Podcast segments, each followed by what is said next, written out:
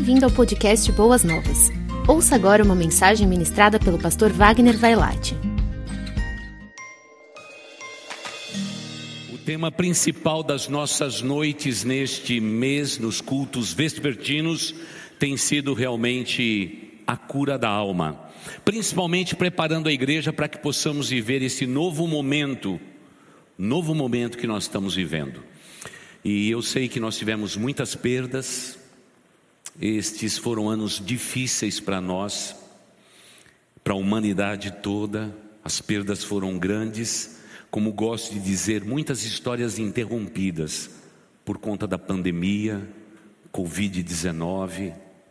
Por outro lado, também as famílias inteiras passaram a viver reclusas dentro das suas próprias casas durante um período longo de tempo. E isso realmente expôs a família a dois lados de uma moeda, o que a família tem de melhor e o que a família tem de pior. Porque quando o casal e a família não eram ajustados como deveriam ser, o resultado não foi tão, tão bom quanto imaginávamos. Tivemos muitas lutas com muitas famílias durante esse período da pandemia. E muitas vezes remotamente, através das redes sociais aconselhando, colocando as rotas no lugar. Foi um tempo muito difícil. Talvez um dos momentos mais difíceis da minha vida foi quando eu vim aqui nesse santuário e as cadeiras foram todas tiradas. Havia poucas cadeiras, simplesmente para quem estava ajudando, e a gente tinha que pregar através das redes sociais para cadeiras. Foi um momento muito difícil. Eu confesso que eu nunca da minha vida imaginei que eu viveria um tempo como este que nós passamos. Naturalmente, todos os pastores, todos os ministérios, todas as nossas igrejas co-irmãs espalhadas sobre a face da terra viveram este mesmo momento em que não podíamos, não podíamos estar juntos. Foi um período muito difícil, muito difícil mesmo. E infelizmente ouvimos de tantas igrejas, principalmente congregações, que fecharam as suas portas, porque não tinham como sobreviver financeiramente naquele momento. Então, nesse período de tempo, eu quero dizer para vocês, igreja, nós ajudamos muitos pastores, estendemos a mão para muitos pastores cujas igrejas não tinham o menor orçamento.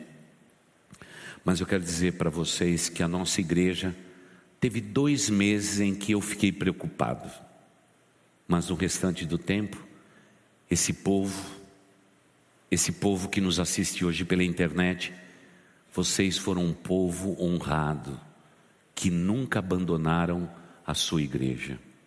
E eu queria agradecer a Deus. Nossa igreja é uma igreja forte, uma igreja segura, uma igreja que o povo contribui, porque sabe com que seriedade nós fazemos este ministério. E agora estamos vivendo outras fases. Precisamos de muita comida, porque a insegurança alimentar é grande.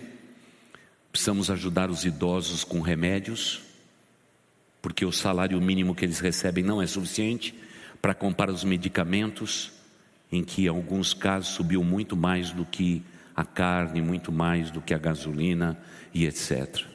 Continuamos na nossa toada firme, estendendo a mão, ajudando, ajudando igrejas pequenas. Os pedidos nos chegam sempre, porque a nossa denominação sabe muito da generosidade desta igreja, e é claro que na nossa administração temos um homem idôneo, extremamente sensível a todos os apelos que são feitos. Mas quando eu olho para vocês, eu digo assim: Senhor, se eu pudesse ter aqueles balõezinhos, sabe daqueles do pensamento? Aqueles balõezinhos, eu queria imaginar quando eu falasse Covid-19, o que eu leria nos balõezinhos da vida de vocês. Eu fico imaginando se eu pudesse fazer isso por um momento.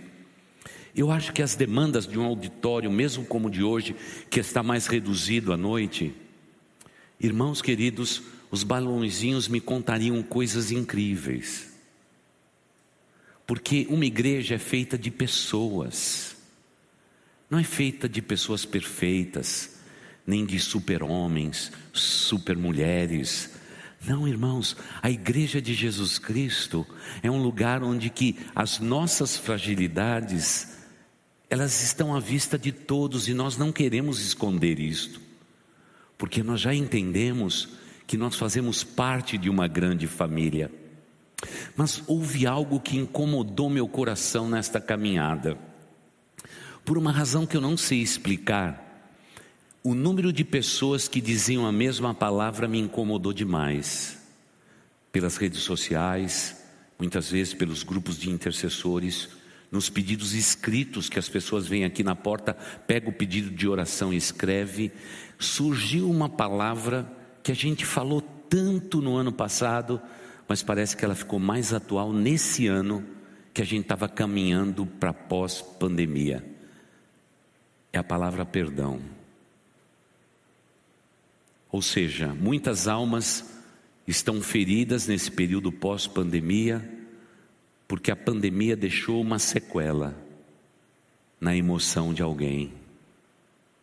Eu não sei, você que está aqui, você que nos assiste pela internet, como você tem reagido a isto, mas eu tenho que admitir que houve muitos atritos, muitos momentos de ira, de raiva, e muitas vezes a gente acaba descontando essa ira, essa raiva, esse ódio na vida das pessoas que a gente mais ama. Então muitas pessoas estão sim feridas emocionalmente, e elas foram feridas nesse tempo de tanta gente aglomerada, tantas pessoas dentro dos seus lares. As lutas foram incríveis. Como tenho dito, casais se separaram, infelizmente, não conseguiram sobreviver a todas as lutas. Nossos empresários são verdadeiros heróis, heróis pois conseguiram suplantar todo este momento é, de uma maneira simpática, amorosa, respeitosa, sempre aguardando algo melhor por vir, cheios de esperança no coração. Mas emocionalmente, nós vivemos um tempo muito difícil, irmãos. Então, hoje eu estou aqui para dizer que o perdão é remédio para a alma ferida. Porque infelizmente a gente percebe claramente que muitas pessoas elas viveram tempos difíceis, mas infelizmente muitos de nós estamos presos ao passado, emocionalmente falando. Cristo nos transformou, nos libertou, nos abençoou, mas muitas vezes coisas lá do passado ainda pesam no presente. E digo sempre isso: a pessoa que deixou é, ódios, raivas, zangas, tudo lá do passado e que pesa na sua vida, compromete o teu presente e provavelmente deixa o futuro seu um pouco instável. Então vamos fazer a conta de chegar à igreja, para todos nós. Será que na questão do perdão, do verbete do dicionário da nossa vida, a palavra perdão precisa ser exercida? Lembro a todos vocês: perdão não se pede, perdão se dá. Tem muita gente que diz: quando alguém me pedir perdão, eu vou perdoar. Irmãos, perdão a gente não pede, a gente perdoa. A gente perdoa. Sinto que nesse tempo, alguns estão acorrentados às mágoas do passado. Há três domingos atrás foi exatamente isso, pastor. Para eu fazer parte dessa igreja só falta uma coisa: eu preciso perdoar o meu pai. Tão próximo, não é? Mas você vê alguém maduro dizendo isto. Eu disse: olha, você me saia daqui, corra para a casa do seu pai e peça perdão. Você é filho. E a Bíblia diz, pela sabedoria de Deus no Antigo Testamento, que todo filho tem que honrar pai e mãe.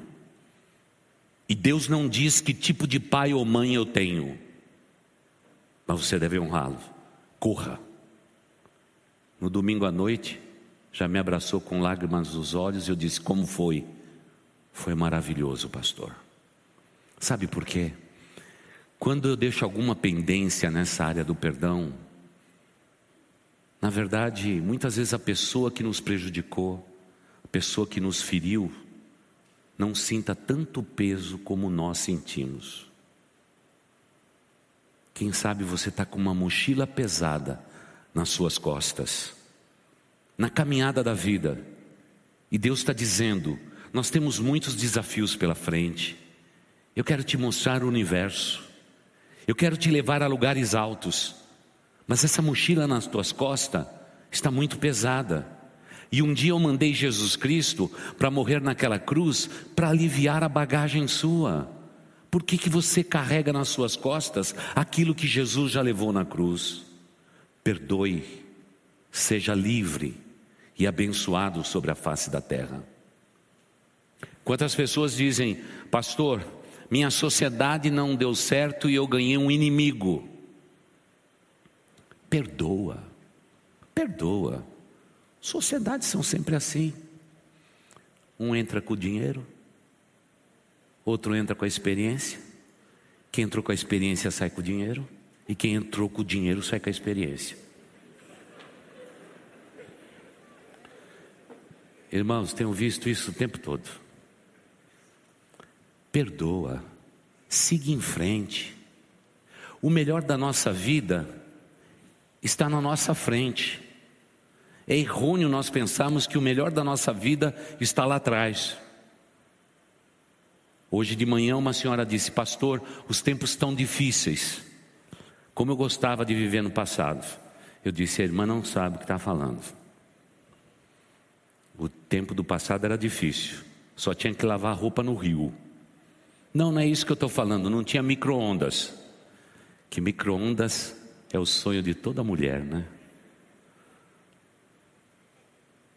A gente agora não tem que lavar fralda, colocar nil, colocar no fogo, escaldar a fralda para poder usar. Bom, quem está fazendo sim com a cabeça, eu já sei que você é dinossauro como pastor. Já sei da época que você veio. A vida é melhor hoje, sem dúvida nenhuma. Talvez a humanidade viva um momento difícil da sua história, mas o melhor da nossa vida está por vir.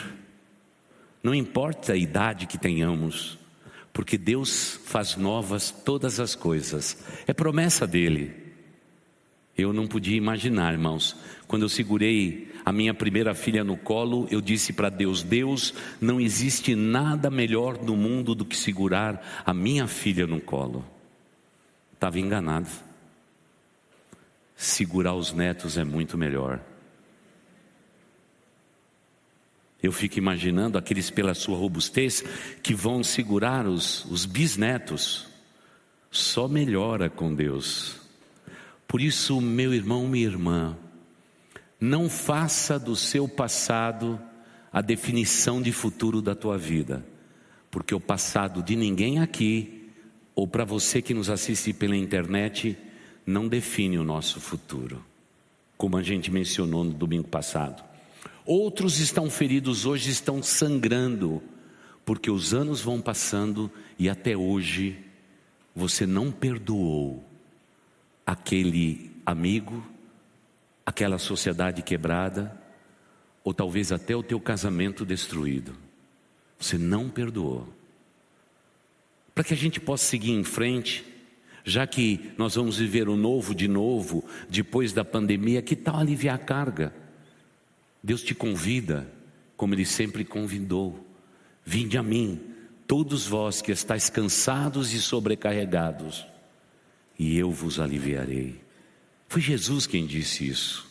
Jesus conhece o ser humano muito bem e por isso nós temos que aliviar as cargas nossas. E nós precisamos exercer o perdão na plenitude dele, como nos sugere as Escrituras Sagradas.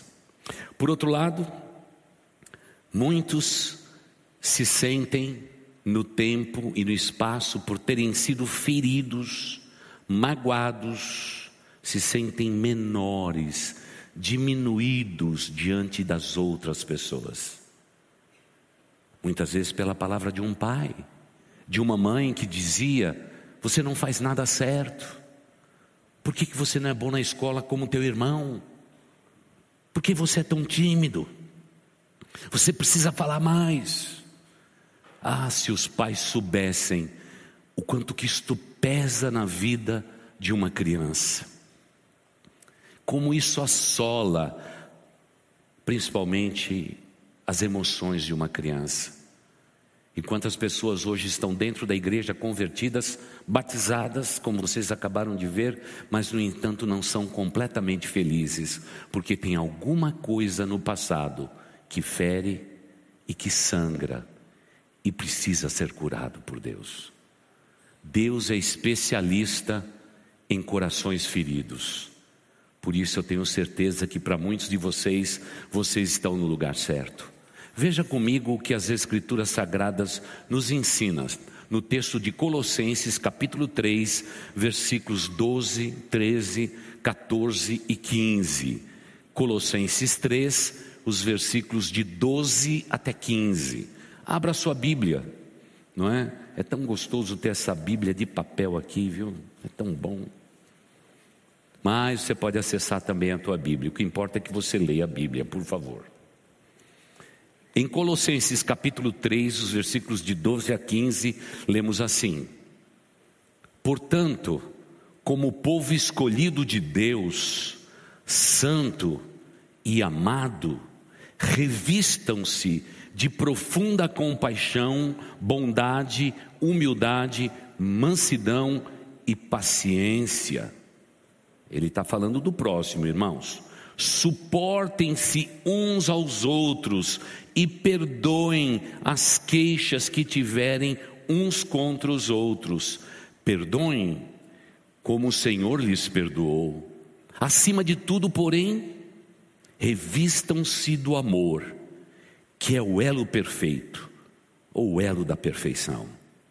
Que a paz de Cristo seja o juiz em seus corações, visto que vocês foram chamados a viver em paz, como membros de um só corpo, e sejam agradecidos. Amém. Esse é um grande texto das Escrituras. Nos ensina a viver na sociedade e também nos ensina a viver, sabe como? Dentro da igreja de Cristo Jesus. Porque provavelmente dizem os estudiosos, o lar é o lugar de mais atrito. Logo em seguida vem um ambiente de trabalho. E logo em seguida está a igreja, onde a gente esbarra um no outro. De vez em quando a gente dá uma trombadinha no ombro um do outro. Mas segundo o que está escrito no texto, tudo isso acontece no lar, no trabalho, na igreja, em outros lugares, exatamente para o nosso crescimento espiritual. O nosso crescimento espiritual. Mas muitas pessoas que têm uma baixa autoestima, sabe o que acontece com elas? Elas acham que tudo é por causa dela tudo o que acontece. Que pena. Imagine você ter sido criado por Deus, a imagem e semelhança de Deus, você olhar para o espelho amanhã e dizer: Eu não gosto de mim mesma ou de mim mesma. Terrível. Talvez você precisa se perdoar. Ou quem sabe especificamente que é o tema de hoje, perdoar alguém. Então, antes de eu prosseguir, eu preciso perguntar: tem alguém que você precisa perdoar? Não, pastor, eu fui magoado, eu fui ferido. Perdoe. Ah, pastor, assim fica muito fácil. Pessoa vem, pisa na gente, magoa a gente, e a gente que tem que perdoar. É, é esse é o segredo. Porque veja só, você esperar que alguém que te magoou, que te feriu, tenha consciência plena, espiritual, emocional, para chegar para você e dizer desculpa porque eu te magoei, vai ser bem difícil porque a pessoa agressora, ela é desprovida da espiritualidade necessária, mesmo que seja um cristão, a respeito de um relacionamento correto uns com os outros. Pode ter certeza, pode ter certeza que eu estou falando. Eu me lembro de uma ovelha minha que me perseguia. Sabe quando um pastor chega na igreja e o pessoal não vai com a cara do pastor? No meu caso, ele não foi com o meu topete. Não foi, teve jeito. Já no dia da posse, todos os meus colegas lá, eu querendo tomar um café com os colegas, chegou bem na porta, ele disse assim: Pastor, eu vou estar bem próximo do Senhor. Vou examinar cada palavra. Estudei teologia, estou pronto para saber se você é um pastor à altura dessa igreja. Primeiro dia, irmãos, nunca parou. Sabe aquelas igrejas batistas bem tradicionais? Não é o caso da nossa hoje, em que todo mês tinha assembleia. Irmãos, qualquer ideia que eu tinha e pedia para votar, eu tinha certeza que eu ia ter um voto contrário. Como eu não posso dizer o nome dele, não é? Se bem que agora até poderia, porque ele já é falecido, mas por respeito, eu vou chamá-lo de irmão chato. Era o voto contrário. Era o voto contrário. Irmãos, eu não tinha uma coisa que eu fizesse que não acontecia.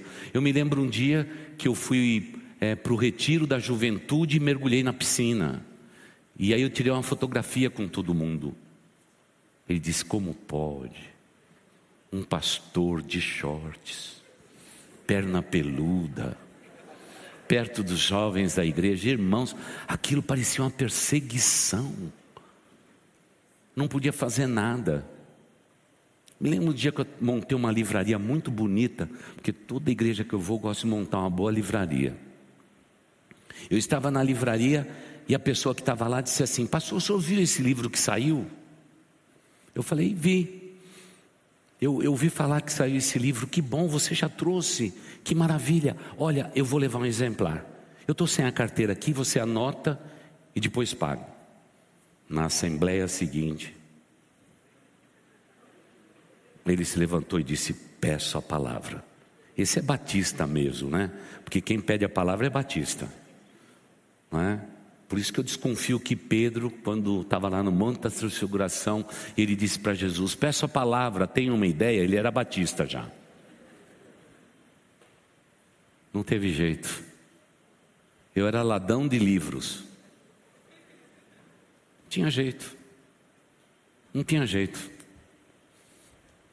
Só quando a gente sofre tudo isso, é que a gente está dizendo assim: vou acertar a conta com esse cara. Eu vou dar um jeito.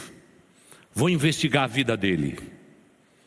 Mas é engraçado que o Espírito Santo de Deus dizia assim para mim: Você nunca teve um inimigo? Você não sabe nem orar sobre perdão? Agora eu te dei um inimigo para você aprender comigo o que é perdoar. Essa é a parte difícil da vida, viu, irmãos? Porque a gente gostaria que a vida cristã fosse um mar de rosa. Ela não é, ela nunca será. E foi com aquele homem é que eu desenvolvi algo que eu não possuía na minha vida: o poder do perdão, que cura feridas e abençoa a vida. Então, eu fui para a Bíblia e diz lá: se o teu inimigo tem fome, dá-lhe de comer. Se tiver sede, dá-lhe de beber. Se ele te obrigar a andar com você uma milha, você vai com ele duas. Siga em frente. Porque fazendo isto, eu vou agir. Se você tiver um coração perdoador nesse nível, eu vou como que amontoar brasas vivas sobre a cabeça dele ou dela e vou convencê-los de que existe amor verdadeiro dentro da minha igreja. E foi o que eu fiz comecei a servir aquele irmão. E a, Deus é muito sábio e nunca se esqueça do senso de humor de Deus. Deus tem um grande senso de humor. E eu me lembro um dia em que ele dirigindo o seu táxi, ele se envolveu num acidente muito grave. Sua vida corria grande risco, porque infelizmente ele não deu atendimento à pessoa acidentada. Só depois de um período de tempo ele voltou até o lugar para socorrer aquela pessoa porque a sua consciência pesou como um cristão. Só que naquele momento, aquela pessoa já tinha sido levada para o hospital. Era um momento judicial na vida dele. E aí eu pergunto para vocês: quem que ele procurou? Esse é o senso de humor de Deus. Pastor, eu quero marcar um horário e conversar com o pastor. E aí que a gente pôde corrigir todas as rotas.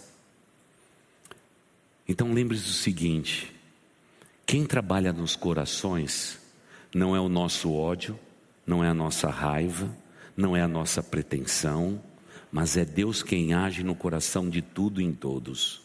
Ele é o Senhor. Basta que você ore, como eu fiz. Aí tive a oportunidade de atendê-lo, pude ajudá-lo, pude demonstrar amor. E aí você imagina, na próxima assembleia não havia mais voto contrário, não havia mais nada daquilo, porque tudo aquilo passou por causa do amor, do carinho e do respeito. Se você está aqui hoje e tem alguém que você precisa perdoar, perdoe. Por favor, terminando esse culto, pegue o seu veloz celular poderoso Ligue para essa pessoa agora e diga a ele, a ela: Eu estava num culto, o pastor falou do perdão, e eu sei que você me magoou e feriu, mas eu quero dizer a você que eu te perdoo de tudo aquilo que a gente viveu no passado. Não desliga o telefone e você vai ver o rebote. O rebote não é aquilo que você pensa, é aquilo que Deus, lá do outro lado da linha, já fez no coração dessa pessoa. Porque o nosso Deus é o Deus de todos, dos que creem e dos que não creem.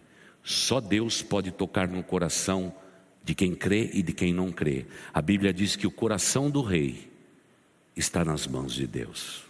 É incrível isso tudo que pode acontecer. Mas segundo o texto que nós lemos, toda a igreja sabe que eu gosto sempre de destacar. E hoje eu tenho alguns pontos para destacar para vocês. Primeiro ponto, a Bíblia diz em Colossenses capítulo 3: sejam compassivos. Por favor, igreja, povo de Deus, seja compassivo. Essa palavra, ela veio de compasso mesmo. Sabe aquele compasso que teu pai e tua mãe comprou há tanto tempo atrás para você aprender geometria e as outras matérias? Pois é, a palavra compassivo significa que dentro das suas possibilidades, você vai ser paciente suficiente para aceitar as pessoas do jeito que elas são. Porque não existe nada mais detestável do que você estar numa igreja de Cristo Jesus e amar com reservas. Não, a nossa compassividade, a nossa paciência, é? a maneira doce da gente receber de maneira acessível os outros, é a marca, é a marca do apóstolo Paulo. Você se lembra de Paulo? Paulo não foi bem recebido quando chegou na igreja, porque ele perseguiu os cristãos e matou cristãos, e levou homens, mulheres e crianças para o cativeiro por causa da fé que tinha de Jesus em Jesus de Nazaré. Quando ele chegou na igreja de Jerusalém, a turma deu um gelo nele. Ele foi para a cadeira. Senta aí, Paulo, a gente vai examinar aí o que, que vai ser. O que Paulo fez? Levantou a mão e disse: Peço a palavra, quero reivindicar. Não. Ele ficou lá sentado, orando a Deus e dependendo de Deus e da misericórdia e da compaixão e da compassividade da igreja de Jesus. E aí surge a figura de um homem maravilhoso, Barnabé. Que homem era aquele? Ele chegou diante da igreja e disse: Olha, se temos que fazer uma obra entre os gentios, vamos a ela. Quero lembrar vocês, apóstolos, que tem um homem sentado no nosso auditório que fala várias línguas, é um homem letrado, romano, judeu, completo. Com certeza os apóstolos, quem é? Paulo. Paulo? Paulo que perseguiu os cristãos, que matou o nosso povo, ele Ok, vocês não querem enviá-los, eu posso pedir a companhia dele e ser enviado por vocês? Lá estava um homem compassivo, um homem cheio de compaixão. E quando a gente pega agora a nossa Bíblia e descobre que Paulo escreveu mais livros no Novo Testamento do que qualquer um dos apóstolos, você descobre que Barnabé tinha um coração perdoador, compassivo, pôde chamar Paulo para o seu time. A igreja não enviaria Paulo, mas Barnabé enviaria, porque ele é um homem cheio do Espírito Santo, de boa reputação e cheio de sabedoria. E ele levou a tiracolo quem? Paulo. Paulo. Ah, esse Paulo. O segundo destaque meu é que você precisa ser bondoso. E aí eu reafirmo que falamos domingos atrás. Todo cristão é gentil, respeitoso, bondoso na sua essência. Se você encontrar um cristão que não seja gentil e bondoso, não é? Alguma coisa está errada. Porque o Espírito Santo de Deus talvez não habite nesse coração. Porque ser membro de uma igreja não mede espiritualidade. Ser membro da igreja não diz que a pessoa é cheia do Espírito Santo de Deus. Mas o cristão verdadeiro é amoroso, respeitoso e gentil. Sempre agradecido pelas pessoas que estão ao nosso redor. Agradecidos a Deus, porque eu não entendo a linguagem brasileira de sinais. Mas tem uma turma nessa igreja que entende. Como eu sou agradecido de poder tocar o coração destes queridos com a palavra de Deus. Como eu sou agradecido a Deus pelas mãos que pode me interpretar. E quero dizer a vocês cinco que vocês são muito amados, vocês são muito queridos, e rogamos a Deus que a bênção do Senhor esteja sobre as suas vidas e que nada lhes falte, e que Deus os abençoe. Amém. Como devemos ser agradecidos por alguém que está naquela porta, para que tudo corra bem? Como eu sou agradecido a Deus e nunca deixei de agradecer por essa turma que vem pendura tudo esses negócios na gente e coloca uma caixinha atrás, estica aqui, prende ali. Como eu sou agradecido a estas pessoas. Como é gostoso saber que em cada porta desta igreja há um diácono postado. As pessoas estão ali no ministério infantil se desdobrando para cuidar dos seus anjinhos. É. Como eu sou agradecido a Deus por essas pessoas incríveis. Às vezes a gente vê o pessoal aqui da equipe de louvor, parece que é tão fácil, né? Mas vem aqui no sábado e vê eles passando a música e repete, e repete, e repete. Eu do gabinete já começo a decorar. Até a música nova. Eu já começo a decorar, porque eles repetem, eles repetem, eles repetem, eles repetem, até ficar bom. E daqui a pouco você vai ver esse grupo se reunindo para orar e pedindo a bênção de Deus e que através da instrumentalidade deles eles possam abençoar vidas. Irmãos, eu só posso no meio desse povo agradecer a Deus, irmãos. Alguém esquentou a água hoje. Alguém arrumou tudo isso no lugar. Claro que temos funcionários que são remunerados, são pagos e nos ajudam a cuidar desta igreja. Temos que ter. Mas irmãos, nós temos voluntários que nos ajudam gentilmente.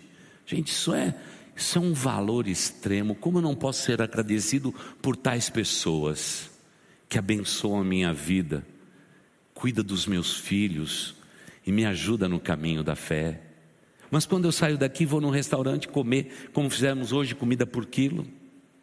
A única parte ruim é o quilo pesar. Está muito cara a comida. Não está a igreja? Tá, né? Tá muito difícil, irmãos. Tá difícil. Mas cada pessoa que me serve, eu tenho que dizer muito obrigado. Porque talvez naquele restaurante ninguém seja um cristão. As pessoas veem as suas vidas de um modo, mas eu, como cristão, vejo a vida de maneira muito diferente. Como somos gentis, agradáveis. E talvez alguém diga, pastor, eu tenho dificuldade nessa área, eu não consigo agradecer todo mundo assim e tudo mais, a minha vida é uma vida muito corrida e etc. Talvez o que falta na sua vida é o ponto seguinte: humildade. Se revista de toda humildade.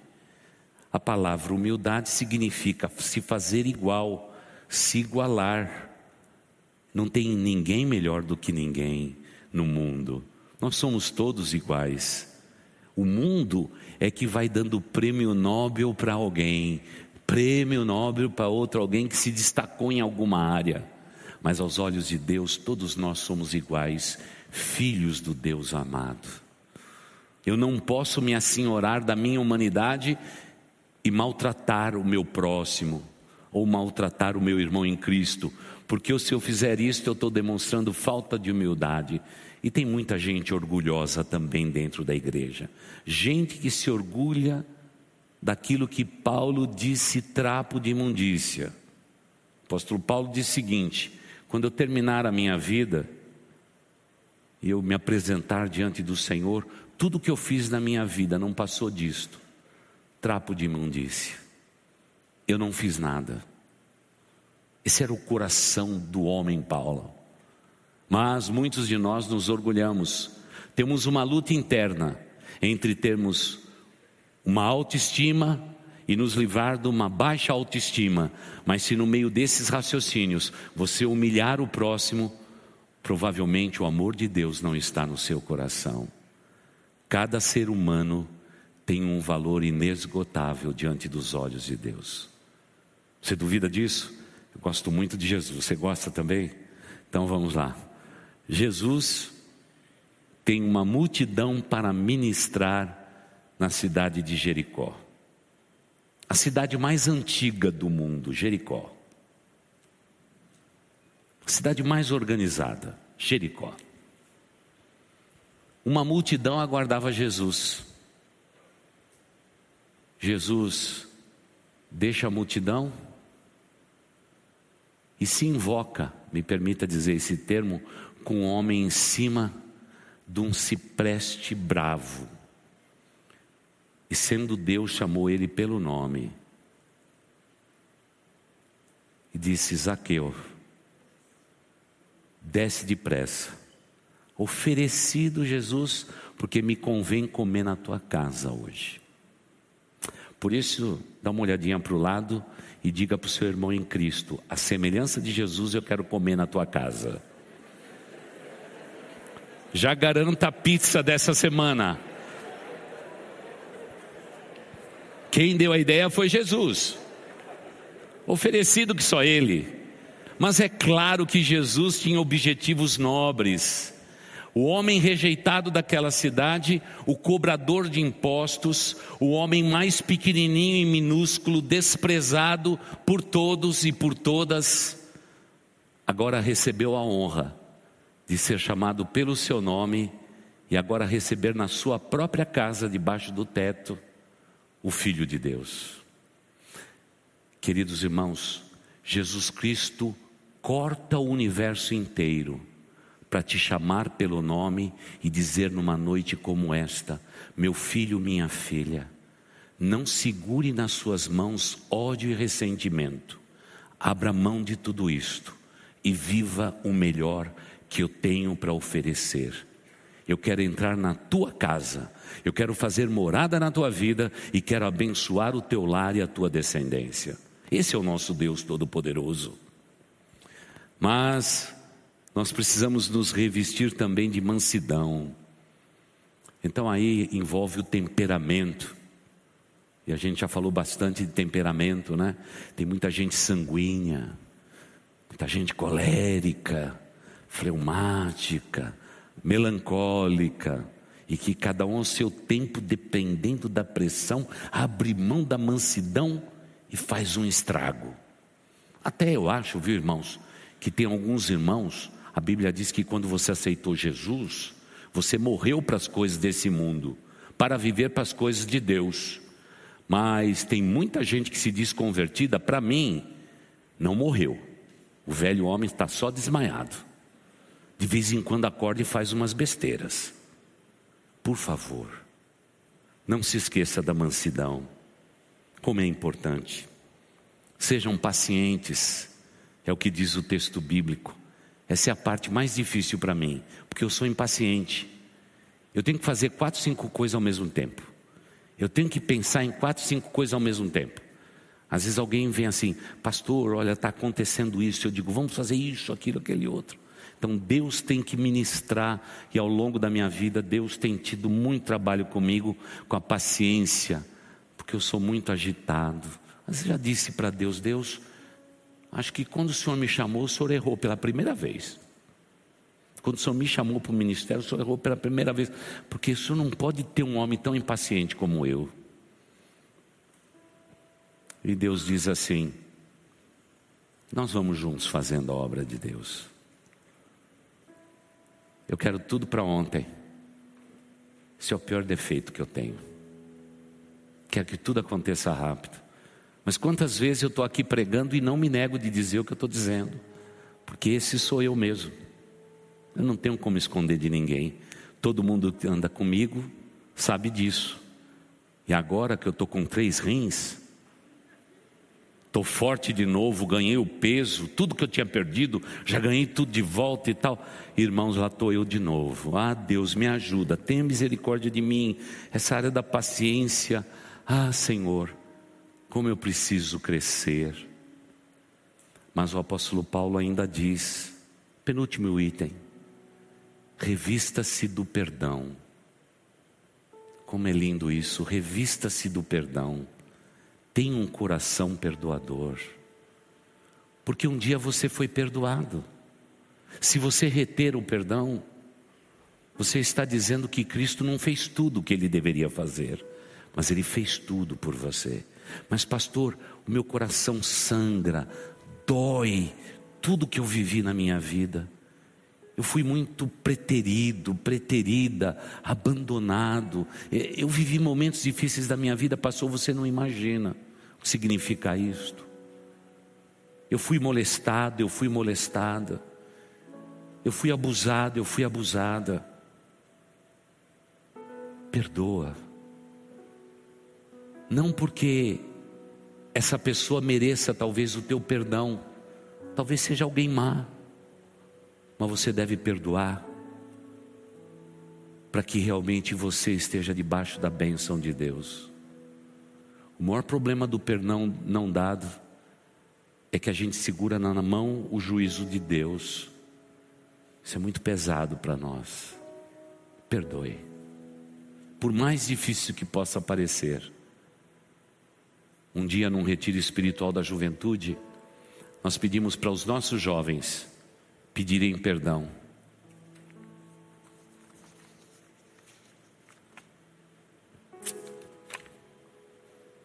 Eu nunca vou me esquecer daquele dia. Eles saíram do salão de culto, foram por todos os lugares e começaram a ligar. A ligar. A gente só ouvia choro.